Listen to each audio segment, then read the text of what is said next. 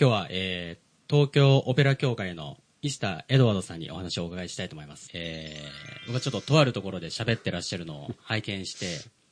で、あの、僕と同じフィリピンハーフということで、でしかもあの、音楽をやってらっしゃるということで、僕は知ってるんですけども、簡単にあの、石田エドワードさんのことをですね、教えてもらいたいんですけれども、まあ、ね、今、海地君言ったように、まあ、ハーフとして生まれたんだけども、はい。フィリピンとのね。はい。ただ、ちょっと普通と違うかもしれないけど、まあ、どっから話そうかな、こう、えー今から100年近く前、100年余り前かな、はい。日本からフィリピンにたたくさんの人が移民していったんですよ。はい、その中の一グループに、僕のおじいさんとおばあさん、はい、日本のね、おじいさんが16でおばあさんが違う。おじいさんが18でおばあさんが16か。はい、その時に天草からフィリピンに移民したわけです。はい。すごい前ですよね。そう、すごく前その100年時は、あの、珍しいですよね。まあ多分そうだな。でも、珍しいかもしれないけども、でも、あのところ、えっと、ベンケット道路といってね、バギオへの道なんかを作るとか、いろいろあったのね。バギオですか？バギオ。あ、はいはいはい。バギオへのベンケット道路という大きな道,、道路北の、マニラより北の北のバギオというところがあります。はい。そこに行くのに、あの、まあ、大きな道路を作るというので、たくさんの労働力が必要だというので、はい。多分日本からもそういうのを求められたんじゃないかな。でその時にまあ、日本だけじゃないかもしれないけど、移民の人が多分たくさんいたと思うんだけども、まあ、両親両親でまだ若いね、はい17 16、18だから、その、行って一肌あげようと思ったんだろうね、向こう行って。で、僕の父は向こうで生まれたわけです。はい。まあ、それが、はいち父方の方ね。お父さんの。はい。母母は、まあ、フィリピンの、まあ、トワソン系って聞いたことあるかな、トワソン。はいトワソン系。まあ、おじいさんはどうやらスペイン人だったみたいで、はい。あの、グレゴリオと名前だったら、そのおじさらにおお父さんはグリエルモとか言って、まあ、スペイン系の名前がずっと来てる家系だったみたいでね。で、母自身は、まあ、あの、おばあちゃんの方は、母のお母さんでね、は、まあ、なんか、えっと、うはっきりとしてわかんないけど、割にこう、なんていうかな、ふまあ普通のフィリピン人だなんだけども、両親が早く亡くなったかなんかで、はい。割にこう、大変な思いをしてはいいらっしゃったおばあさんが。まあ、それで母はとにかくそこの長女として生まれたわけ。長長女。で父は戦争直戦争始まってえー、と終戦のちょっと前ぐらいに1940年代。40そうだ終わったのが45年だから43年ぐらいにはい。兵団に取られたのかな、まあ、フィリピンにいながらやっぱり日本人ではあったから。はい。あ、じゃあそのフィリピンに行ってから戦争が始まったということですか？そうそうそう。それは相当だって行っ昔ですててだっておじいさんの代から行っててはい。おじいさんおばあさんの代から行ってたよ、はい。それは、で父は向こうで生まれててるわけだから困りますよね。ああもう大変だと思うけどそれは父はだから生まれたのははい。千ん何年だ1914年ぐらい1914年。はい。生まれて、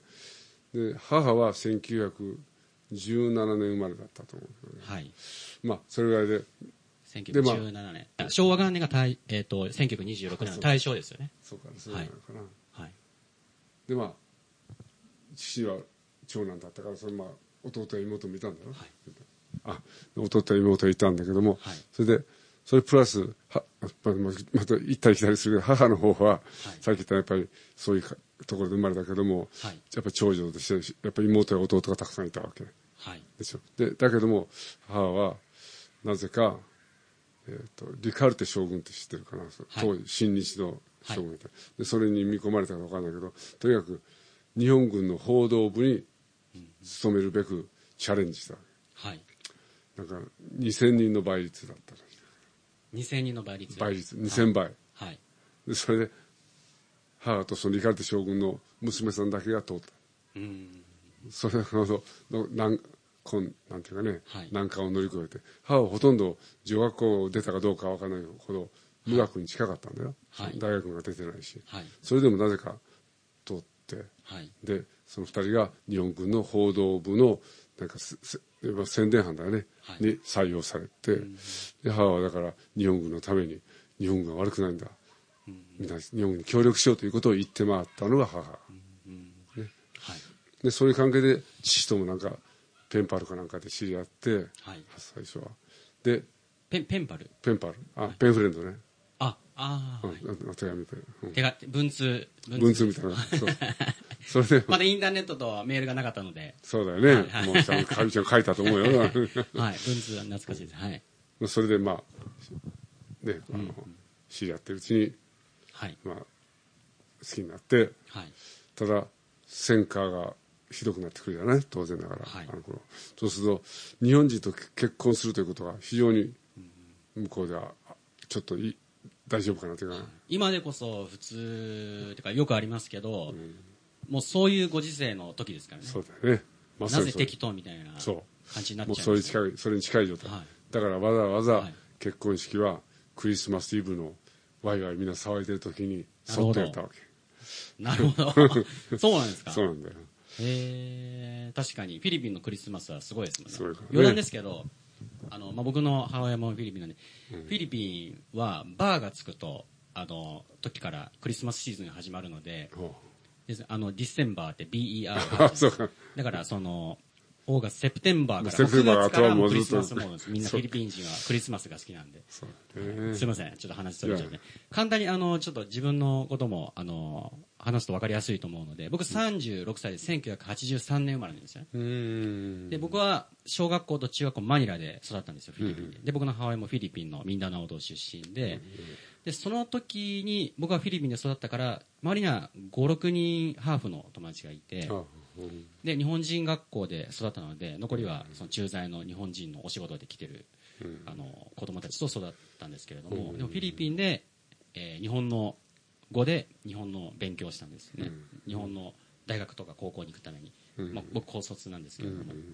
で、僕の世代よりも今のもっと下の若い人の今の10代、20代の方が、まあ、フィリピンハーフってものすごいたくさんいるんですよ。ソーシャルメディアとか見てても。ね結構普通に増えていて、で僕は自分より上のあの年代の方には会ったことがなかったので,、はい、でしかもその意外と日本もフィリピンも戦後の日本とフィリピンの関係ってあんまり話す機会って意外とないと思うんですよ。なんか中国とか韓国とか、まあ、アメリカとかっていうのはよくあると思うんですけれども、あのまあ、なんか日本の親日国とかあの語学留学でセブ島があるとか、あのそういったぐらいしか情報がなくって、でその話を聞いた時にあそんなことがあったんだと思ったんですけれども、そのエドワードさんのお母さんがエドワードさんをお腹に妊娠された時はまだフィリピンにいらっしゃったんですよね。そう。でその後で、えー九州に。まああのとにかくし、ね、日本軍に母は勤めたということはもう有名な話だ、向こうでは。はい。当然ながら、はい。終戦後の反日感情の中で命からがらにフィリピンから逃げるようにしてはい家族ではい。来たわけね、はい。で最初に着いたのが僕の生まれた年の1947年の7月に佐世保に上陸したわけ。うん。それから大阪に行って父はなぜかうまいタイミングで赤十字になんか顧問としてなんか入ることができたのね、はい。大阪の赤十字病院の。はい。でそれで大阪に引っ越して、はい。僕は9月に生まれたのはい。つまり7月に着いてから相当身重だよねもうそのあ頃でも結構お腹が直前です。お腹の大きい時に。そう。78ヶ月の時に佐世保に着いて僕は生まれ大阪で生まれたんだけど。しかも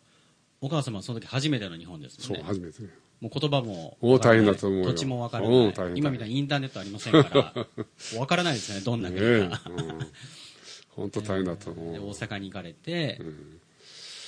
まあそれで、まあね、僕が生まれあと下にも2人ほど弟が生まれたんだけどね、はい。まあ、日本に来てから母の苦労たるややっぱりいろんなはい。あったと思うよ、はい。そうですよね、まあ、フィリピンにいる間も大変だったと思うけどね。だって日本人も知らないですもんね。そうしフィリフィリピンってどこみたいな。どういうことみたいな。ね。感じですよね、ん。お互いにいろいろと違うしわからないしっていう感じでまあ大変だと思うんですけど。ねでそのえっ、とイスタ・エドワードさん大阪で育って、うんで、東京に、だから、高校までは大阪でいて、高校まではい。まあ大学でちょっとこちらの音大に来てしまったから、はい。はい。それからもう東京になっちゃったんだけどね。はい。で、その後、あのーまあ、今、東京オペラ協会の代表をしてら,、うんしてらっしゃっていて、で、音楽の道に進むと思うんですけれども、うんそれは何か、あのー音楽の出会いとか、オペラに、うんを始めるきっかけとかっていうのは何かあったんですか、当然ながら、まあ、僕らも段階の世代ってわかるかな。はい。段階の世代っていうの僕らの時ものすごくあの、こう、とにかくこう、ね、自分の人生を開拓していくとか、まっすぐに何か自分の、すなんていうのアイデンティティというかね、そういう目だ考えながら、高校時代ってすごくも過ごすもんなんだけども、はい。自分は何をするために生まれてきたのとか、はい。かとかね、はい。何をしたらいいのかということを真剣に、まあ、周りは、まあ僕ら受験校だったから、周りみんなこう、いわゆるそのね、こう、東大に行くとかそういうのが多かった、そういう目指す子が多かったんだけども、なんか、僕自身は、なんかこう、学生運動の真っ只中でありながら、はい。まあ、つまり僕は自治会の会長をしてたわけ。はい。高校生だでありながじらね。じ自治会？自治会ってわかる？自治自治会自治会。はい。要するに学生運動をそう各大学でやってる時に、はいもうその自治、はい。生徒会というよりも僕らは自治会と呼んでた。えー、それは学校の中で、学校の中で。えー会長やってらっしゃるそうそれで僕はまあ、はいその会長としてはい世の中を良くするために高校からやり出そうと思ったんだけども、はい。まあそだけどもそれも前にやっぱり自分でもね、なさっき言ったように何何自分は何をしたらいいのかうん。生まれてきてねで思った時に、まあ、みんな周りはちょっとさっき言われた学生運動で革命しようとかねはい。みんなワイワイと言ってる中で、はい。僕はちょっと冷めた目ではい。ちょっと浮き足立ってるなと思って、はい。みんなが浮き足立って。はい。もっと言えば大地にしっかりと根を下ろしたようなことして、しっかで一番大切なのは自分の先輩たちがね歴史をしっかり学んで、自分のねいろんなこう歴史の中自分の先輩たちが何を考えて何を挫折して何ができなかったのか、ということをしっかりと歴史を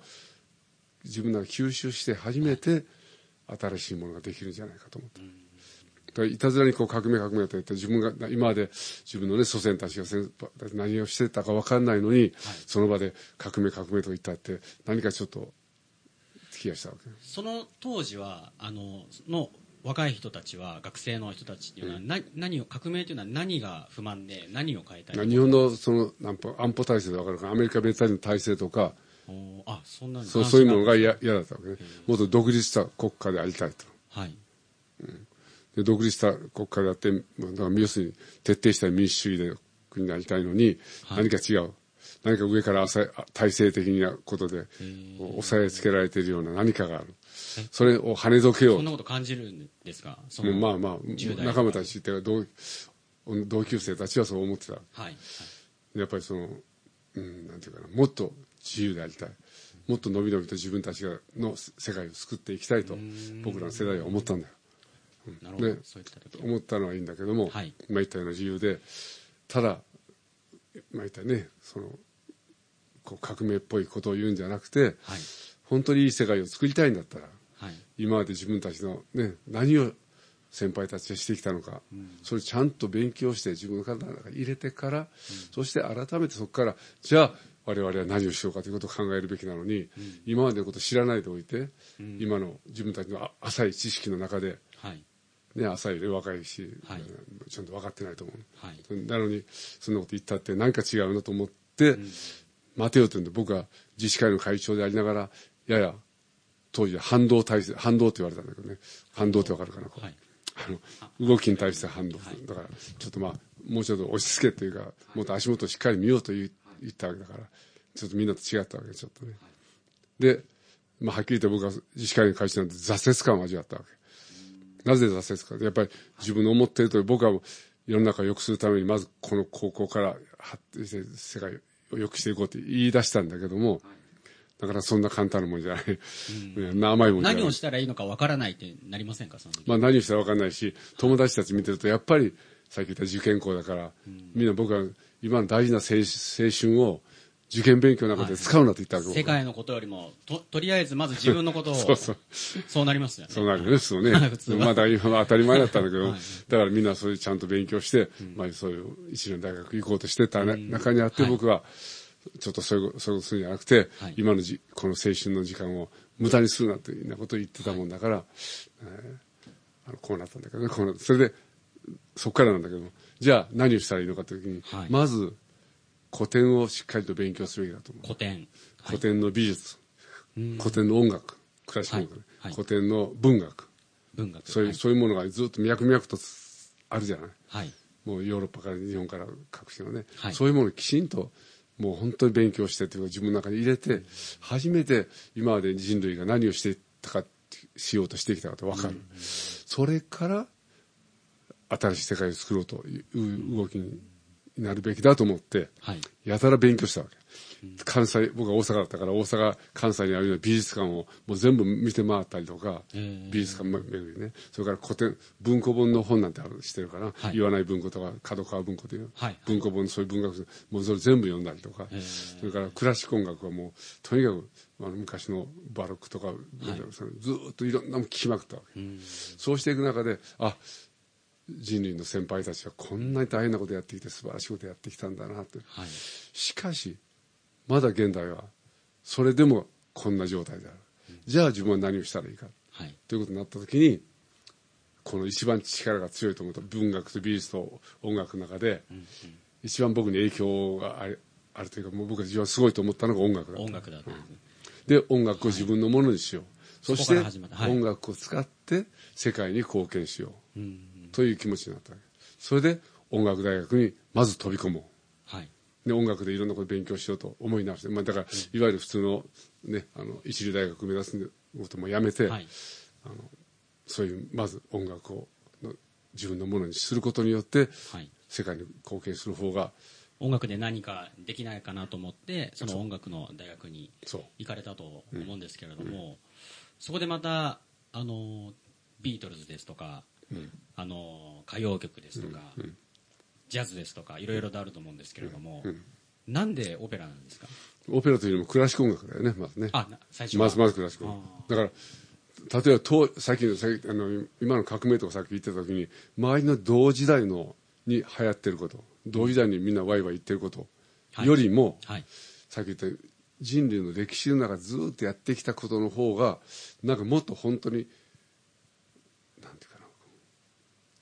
よりしこう深いものがある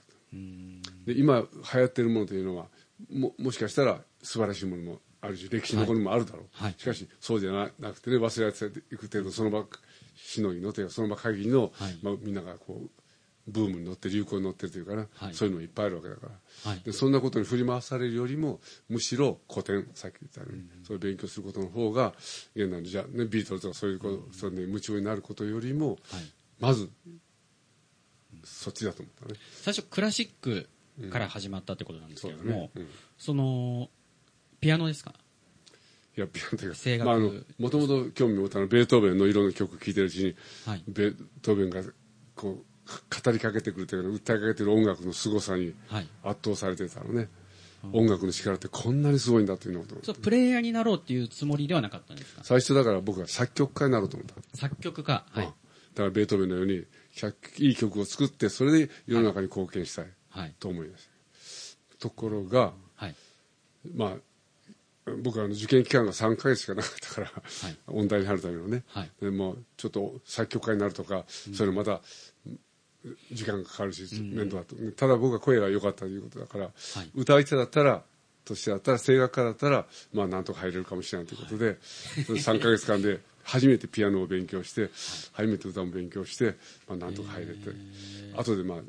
あの編編たった入する。3ヶ月で。うんしかも今、ご自身で、僕は声がいいからって自分で言ってる。そうね 確かに、確かに、あの、すごい低くて、あの、ねえ、はい。うんまああの、う歌もすごいなと思いますけれども、そそういう始まりだったんですね。そうだから、あのまあとりあえずだだけどもはい。音大に入ってみたらはい。まあなんていうかなこう音楽で世の中に貢献したいと思っているような人はほとんどいなくて。まあ音大でも言っとこうか。女の子だったら、まあ、花嫁道具の一つでもある。うん。音音大に行ってるってことだね。ピアニストのピアノが、そんな程度。あるいはほんなんかまあとにかくよくわからんけどまあ音楽にいや音大行ってみようかという人もいただろうし、はいそういったように本当に僕みたいに音楽の力で世の中に貢献したいと本当に真面目にっていうかもう全力で思ってる人って、まあまあ、はっきり言えば、まあ、いなかったよね。そういう状況の中で僕はやっぱりちょっと自分っていった音大に来て何をしてるのかと思い出して、音大の状様子を知れば知るほどこれは音楽大学の音楽で、せ世の中に貢献できないうん。と思って音楽音楽界から一歩離れてでき、そ、その習ってる学校の中のものではそそ中から、音大を出てからもうちょっと距離を置いて、はい。ちょっと本当に音楽を世の中に生かすためにははい。どういう活動をしたらいいのかと思った時に、はい。オペラに近づいた。そこなんですよね。普通なんかその大学で、まあ音楽やってて、ちなみに僕も高校名古屋の同胞高等学校というところで、で、僕は商業科に行ったんですけれども、あの音楽科があったんですよね。うん。で、その付き合ってる彼女が音楽科の子で、うん。で、大学も音楽大学があったので、名古屋音大とかで、そのなんかソルフェージだとか、なんか学校終わってからいろいろややってましたけれども、その学校で音楽をやってらっしゃっていて、で、これではちょっと世の中にあのインパクトを与えられない。うん。で、えーそこで普通だったら、じゃあちょっとポップとか、うん歌謡曲とか、ってなると思うんですよ。いやな それなぜオペラになったんですか？もっと人がいっぱい聴いてくれそうな。いやクラシック音楽そのものがだからといって、はいダメだと思ってないのよ、音楽界がいけないと思ったんだよ音楽会音楽は素晴らしいはい。音楽界はい。音楽でご飯食べてる人たち。のことがいけないはい。違いわかるよねはい。クラシック音楽は素晴らしいという気持ちは変わってないわけ。そのクラシック音楽の良さがはい。このままでは生かされないと思ったわけ、あーあ、じゃあやっぱクラシックを、と、で何かやりたいっていう。そうまずまずね。ん。で今は違うよ。はっきり言ったけど、はい。クラシック音楽だけがいいと思ってるわけじゃないわけ、はい。現代音楽もとはい。ジャズであるとロックであるといいものいいと思ってる、はい。今はね。まあとりあえずというか最初に自分を勉強するスタートとしては、やっぱりクラシック音楽をしっかり知っておかないと、はい。今の現代音楽とかねそのジャズとかロックとかそそういうものをし知るにあたってもちょっと片手落ちた気がしたわけ。はい。あの、これ聞いてる方のためにすごい初歩的な質問で、オペラっていうのはそもそもどうやって始まったんですか？どこから？まああの、はい。まあ、本当にオペラの歴史で難しいんだけども、はい。まあ、ギリシャの時代からね実は歌いながら踊ったりなんかするのやってたわけ、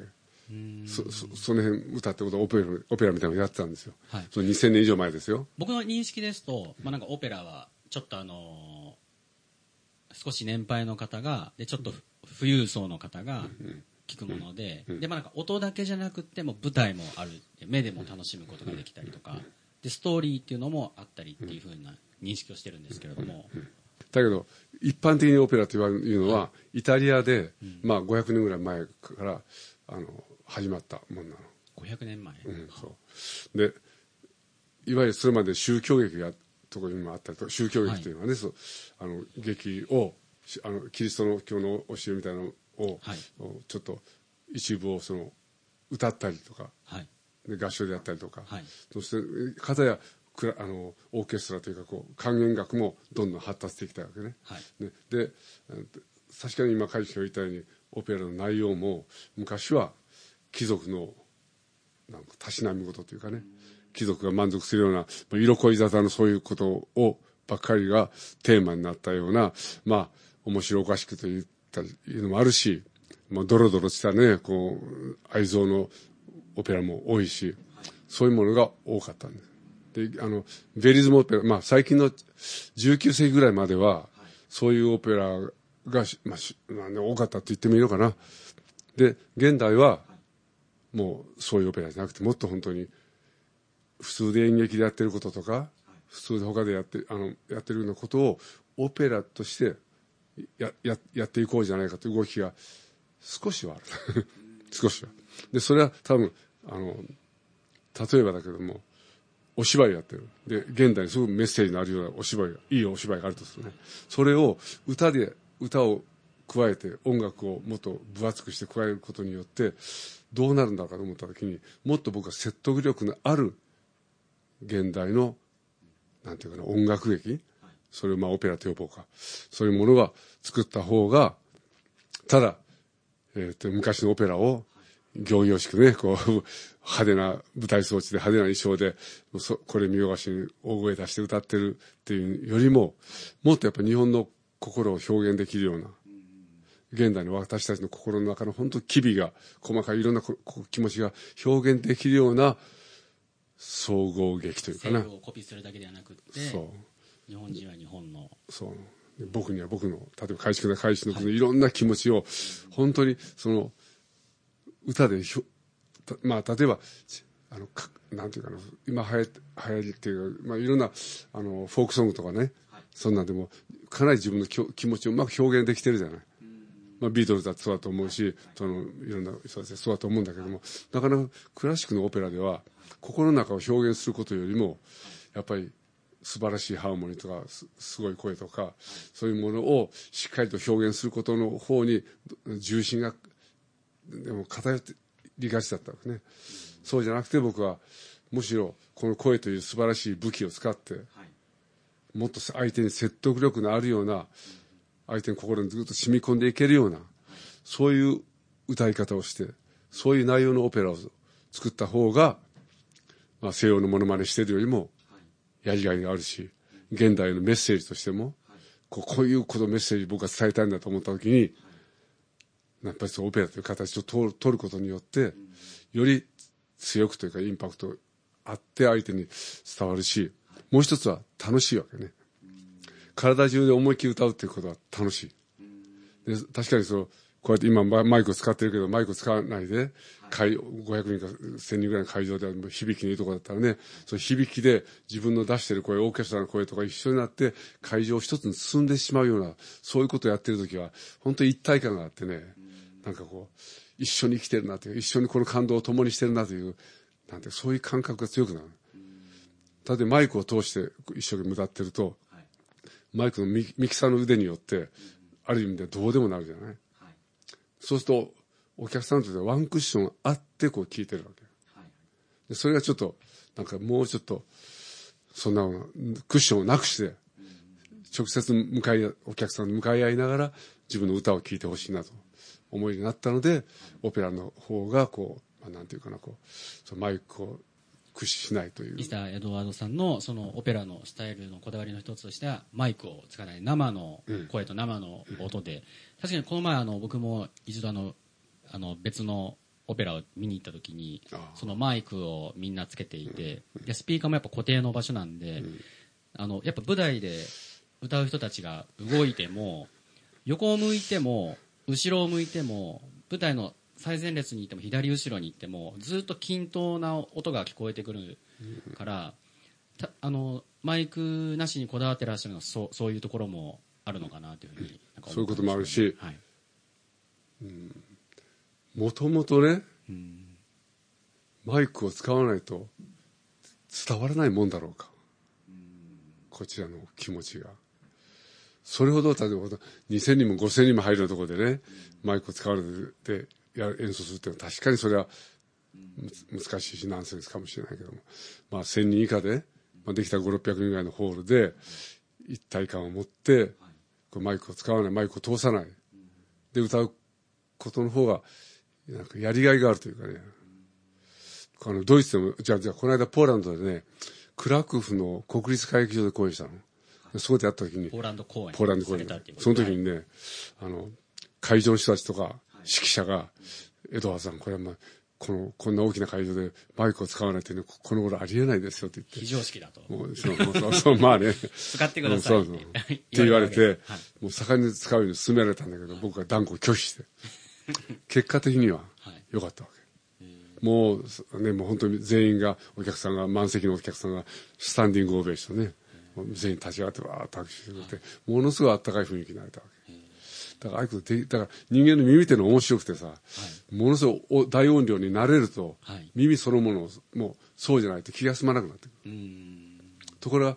ね、あのもし本当にマイクというのが世の中になかったら、うん、みんなもう一度耳をそば立てて、うん、スッとこう聞こうとする。こちらが聞こうとする姿勢とかね、はい、それがなんかもうちょっとこうしっかりと残るようにあるような気がする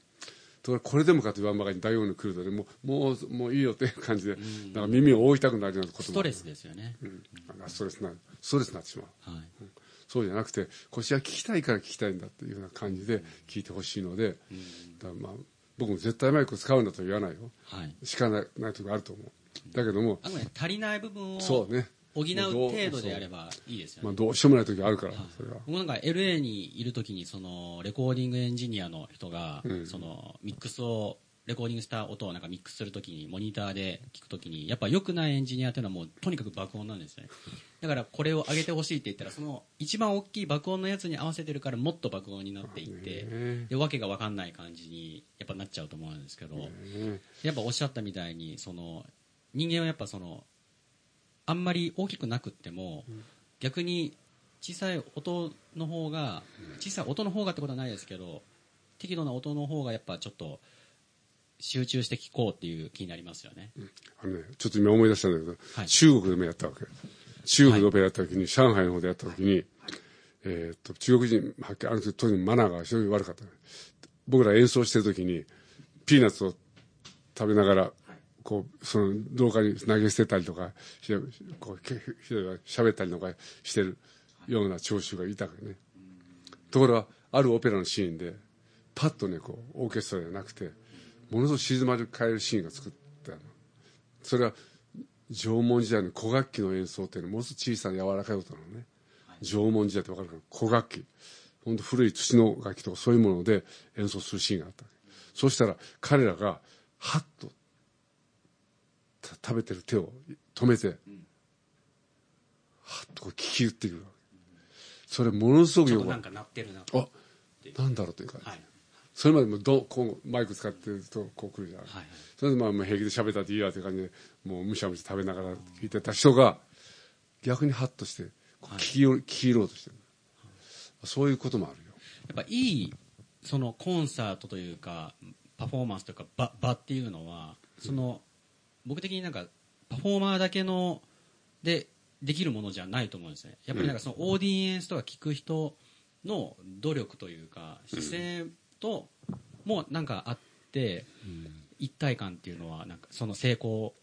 度合いっていうのはなんかちょっとやっぱもちろんその歌手の調子がよくって照明の調子もよくってで音音音音響もとてもよくってで最高の演出ができてだから一番いいコンサートだったっていうのわけではないと思うんですね。やっぱりなんかそのあのお客さんをどうさせるのかっていうテクニックみたいなのもやっぱりなんか今の話聞いてなんかものすごく重要なんかいいいい場を作るっていうかいい時間を作るためにはなんかすごく重要だなというふうになんか思いましたね。なんかお客さんだからあどうぞどうぞお好きなようにみたいな感じじゃなくって、いい関係性をなんかなんか音で表現したっていうか作ったなって、じゃあもう一回話してまあ誤解があるかもしれないから。はい。今舞台の演劇の歴史を考えてみよう。はい。昔は当然例えばコロッセアムというと野外劇場みたいなところで演奏したわけね、当然正面もない音響もない、そこでやってたわけよ。昔も日本の歌舞伎だってそうだった。お能だってそうだった。で今現代考えてみて。だんだんだんだんもっとこういい大きな音であれもっと大げさな舞台装置でもっと正面も凝ってそうしないとお客さんがもっともっともっともっといいものもっといいものというかねあのもっと刺激的にこう分かりやすいものを求めるようになってきてそれのニーズに応えて現代の舞台の関係者たちはもっと素晴らしい演出、まあ、演出はいいんだけどあの照明とか音響とかそういう衣装とか舞台装置とかいうものもっと面白いものにしていこうしていこうと。もうみんなものすごい今日何億というお金をかけてそういうすごい舞台を作ろうとしてるわけ。でもう一回戻るね。はい。昔はどうだったのか。その時昔のそういう音響も照明もそういうものなかった頃。ね。その頃人は感動ししなかっただろうか。します。ねきっとしたよね。だから我々の時代まあ時代はそうだからといってげもっと大げさにしないといけないとかもっとなんかインパクト強いような工夫をしないといけないとかいうことにちょっと振り回されすぎてないかな、むしろそれよりも本当に自分は自分は何を訴えたいのか何を相手に歌いたいのかはい。というそのもっと本質的な部分、例えばね自分が大してこう心に感動もないのに、ある感動的な歌詞があって感動的なメロディーがあって、それをまあいやポップスで多いですよね何分歌ってね、はい。でそれでまあ思ってもいないことを受けそうな 受けそう。感動させようみたいなそうそう感動させようみたいな。流行ってる表現そうそうそうこういうふうに歌ったらきっと感動するだろうとかね、そんなふうなこと、まあ、あるじゃないですか。あるんだよ、そういうの僕ら鼻につくとことがあるってはい。嫌なのね、でもうご本人は本当どう思ってるのかって、どう感じてあなた本当何を伝えたいの？って、あなたそのいい声で聞かせたいだけなのかとかね、うん、あそのすごい舞台装置とか衣装を見せたいからやってるのかとかね、はい。そんなんじゃないなかったはずだよね、と思ってね。いや僕はだから本質にこだわりたいの。本当にその人が訴えたいものがまずあるのか。はい。この世の中に対して何か本当に心から、こういうことをあなたは分かってください。だから僕はこうして歌いながら、あなたと心一緒になりましょうと、本当思ってるのかなと思ってよくある。それが嫌。一緒になりましょうっていう言葉があったんですが英語でユニバース。っていうのはユニバース。ねうんあれはユニっていうのは1っていう意味でね。でバースっていうのは歌っていうあの、まあ、ポップスだとサビっていう意味ですけど、だからやっぱあの歌って一つになるうん。ユニバース宇宙ってねいう、うん。ね。そこにたどりつつきますよね。なんかやっぱいい芸術とか、ん。音楽とか、まあ、文でもそうですけど。その時にやっぱなんか一体感があるとなんかそういうあの感動とかそういう時に生まれたりすると思うんですけど、伊沢エドワードさんもやっぱりその音楽をトレンドとかなんかこうしたら流行りそうとか聞いてくれそうっていうのよりもやっぱりすごくメッセージが強いと思うんですけど、その世界平和っていうものにすごく関心があるというか、そういうメッセージを音楽を通して伝える活動をしてらっしゃると思うんですけれども、そのきっかけとかっていうのは何かあるんですか？まあ、簡単に言うと両親がね、戦争で大変な苦労をしてきたのを僕は聞いてるし、両親が僕に何をしてもいいけども、戦争だけを起こすなと。起こさないようにし、というようなことを僕は両親が言われたことがあるわけ。で、自分はじゃあ何をしたらいいのかというね。じゃあ、戦争なんか僕も嫌だし、人が人を殺すなんてことは絶対嫌だし、そう考えたときに、じゃあそんなことならないでいいような社会に自分はどうやって貢献できるか。そしたら音楽を通して、そしてそれをオペラをオペラを通して、うん。ただ皆さんに平和は大事ですよというんじゃなくて、こんなにあなたも素敵だし私もが、こう素敵になろうと思います、だからなんか心と心がなんかつながりあああいあいましたねとか思った時には、自然に世界平和とは言わなくたって、なんかこう相手を殺したくて思わないよねそういう時は、そんなふうにして人と人とが結びつくような心が、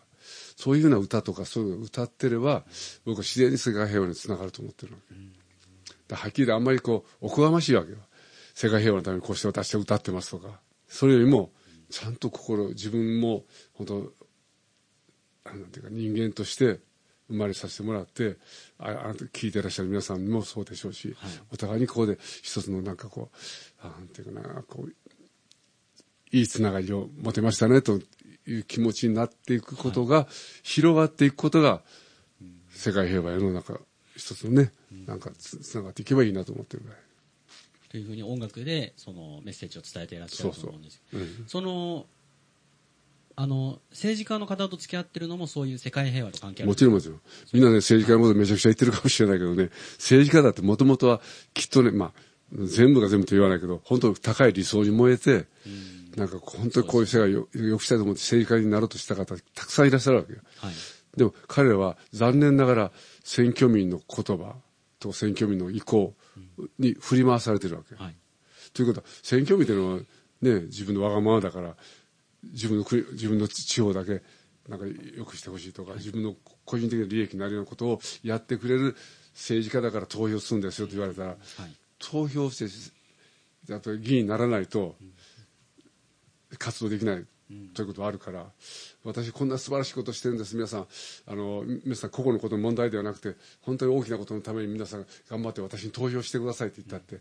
なかなか投票しないわけよ、関心があまり個人個人的に私の利益になることをしてくださるのあなたは、そしたらあなたに投票しますよ、はいはい。と言われたらさ政治家も苦しいわけそこ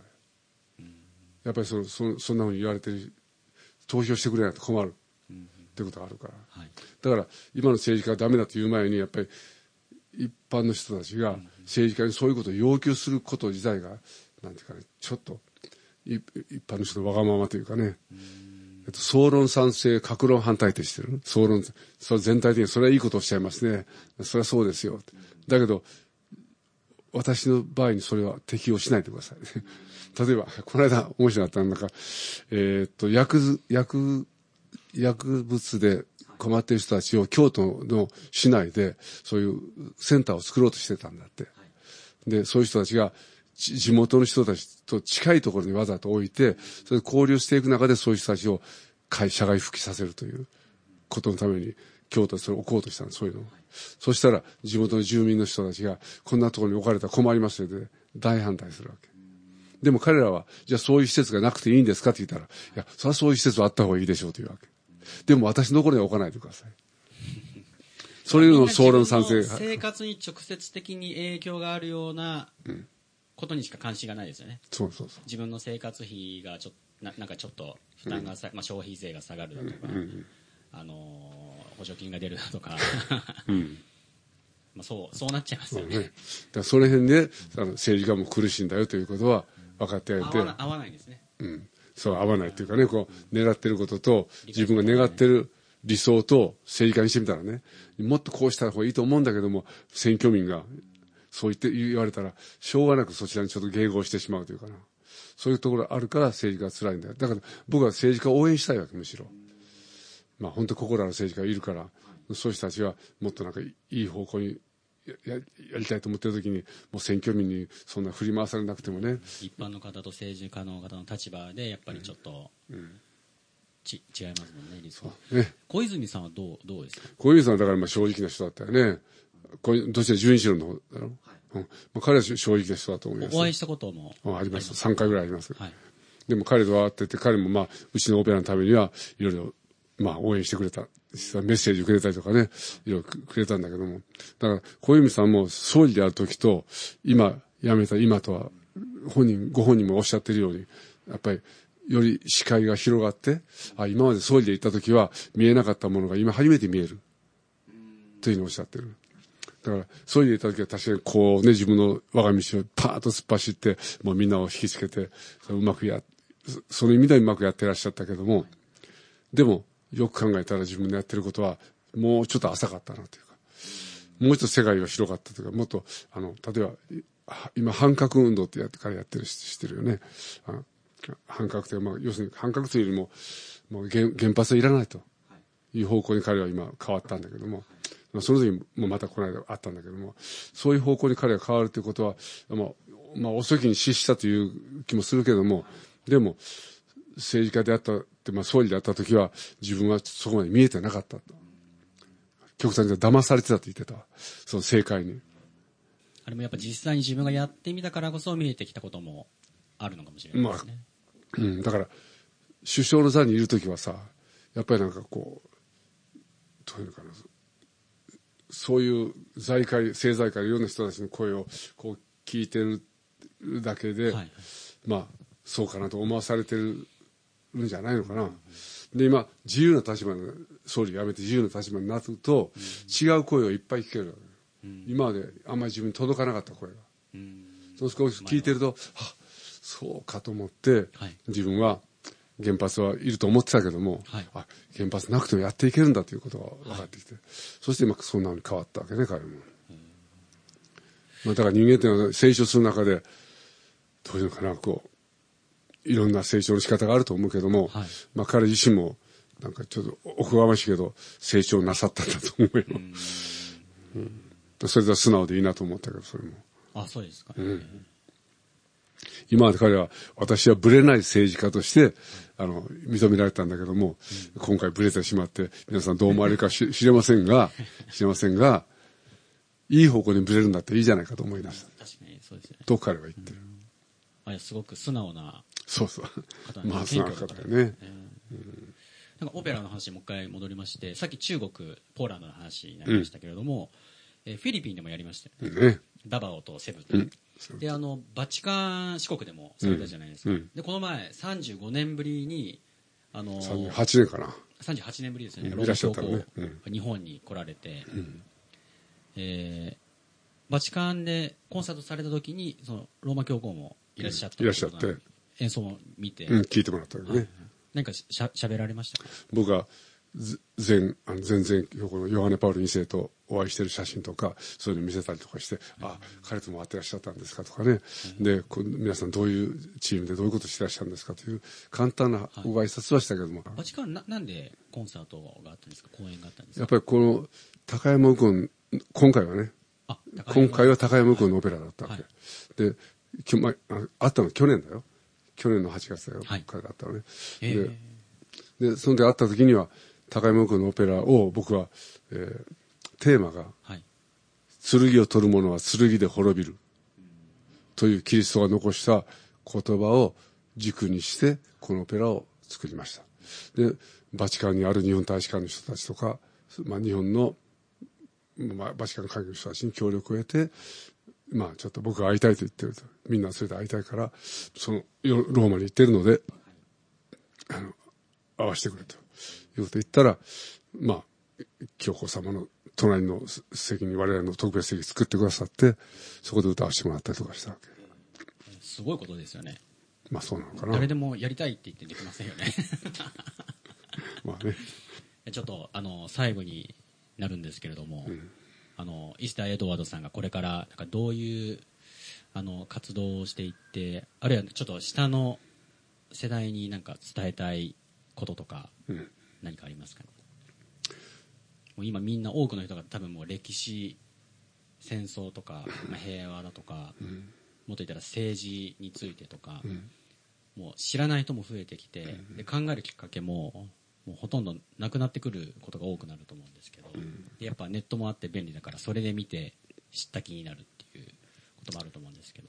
どうな何かありますか？一番気になってるのは、こう、短絡的なその関心事。まあ短絡的に、まあ、目の前にある、あの、今情報型で、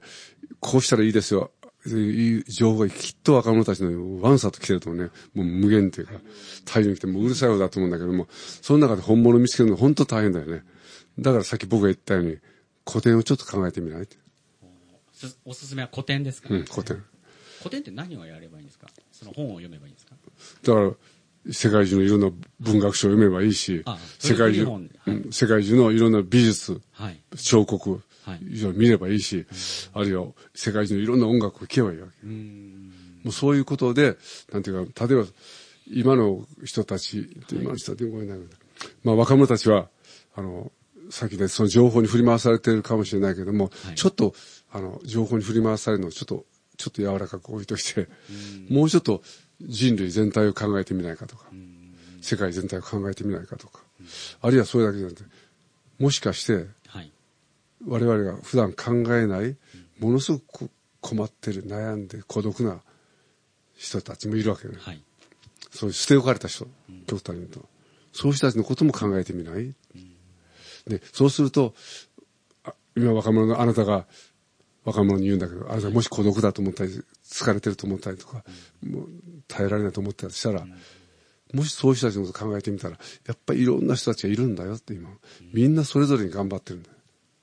だからあんまりこう、決めつけないで、自分はこうだよって決めつけないで、もう少し心を楽楽にして、いろんな世界に目を向けませんかって。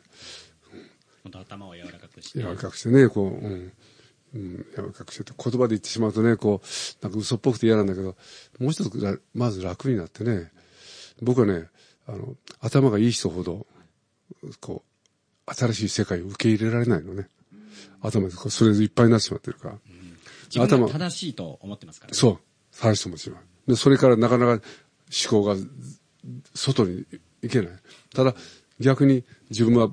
空っぽだと思ってる人。もう何でもウェルカム。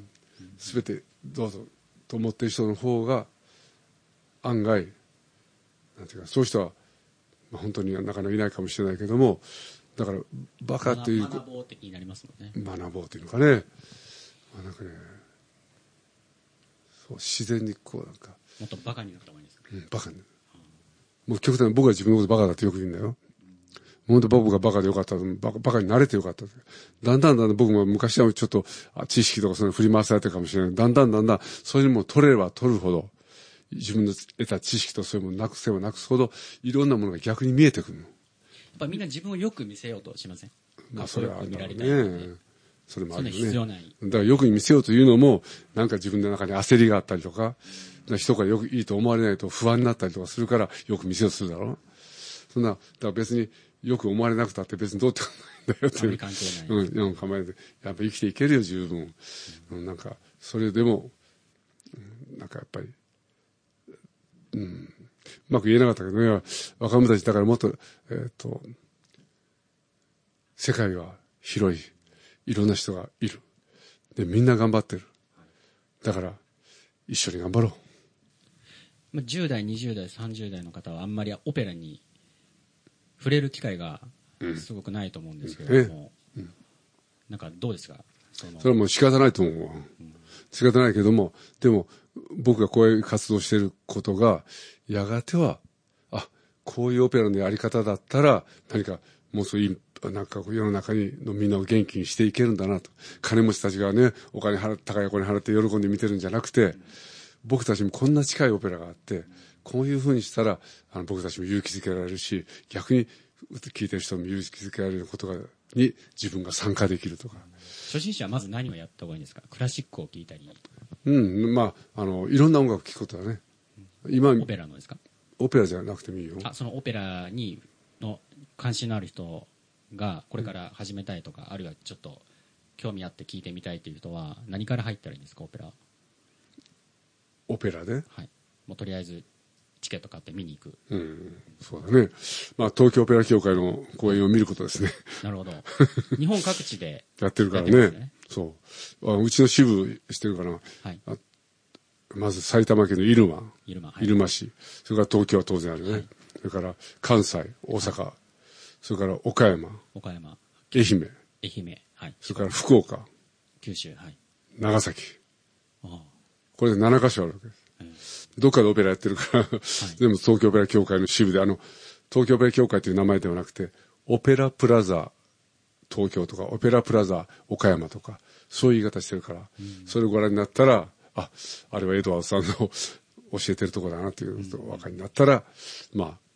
まあネ、ネットで調べたらいいじゃん。はい、東京オペラ協会でネット開けてくれたら、まあど、どういう活動してるかって分かると思いますから。関心がある人はそういうなんか練習とかレッスンに参加して、そうだね、直接石田さんに教えてもらうこともできる、もちろんもちろん。うん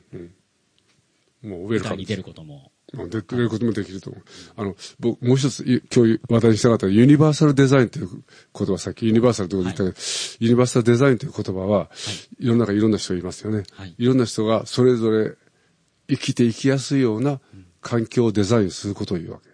つまり目の見えない人でも歩きやすいように工夫するし、足が不自由な人でもスロープを上がれるようにするし、そういうことをデザインしていくことがユニバーサルデザインなんだけど、それを僕はオペラで適用しようとしてる。ということは、仮に目が見えない人も、足が不自由な人も、ご老人であろうと、小さなわんぱく坊主であろうと、誰もが、この僕と、僕のオペラの中の絵のどこかに入ってもらって、それぞれに、それぞれの良さを生かしてもらうことが理想なわけ。だからいろんな人がいている。プロの最高のプロの。こうじゃないとダメっていうことではない。うん、だから、うちの中で最高のオペラ歌手もいますよ、日本で。素晴らしい歌手もいる。だけども、本当に初心者っぽいっていうかね、うん、どういうのかな、こう。まあ、やったことない人でも OK。そうそう。ただその人には無理なことはさせないよ。それその人なりにあったことを僕は見つけてあげて、オペラの中のどっかに入れるということ。それぞれの役割をうまく僕は見つけてあげて、そのオペラという中に入れていくことがユニバーサルデザインオペラなの。それは僕の理想なの。僕も大阪のあのメンバーの方とちょっと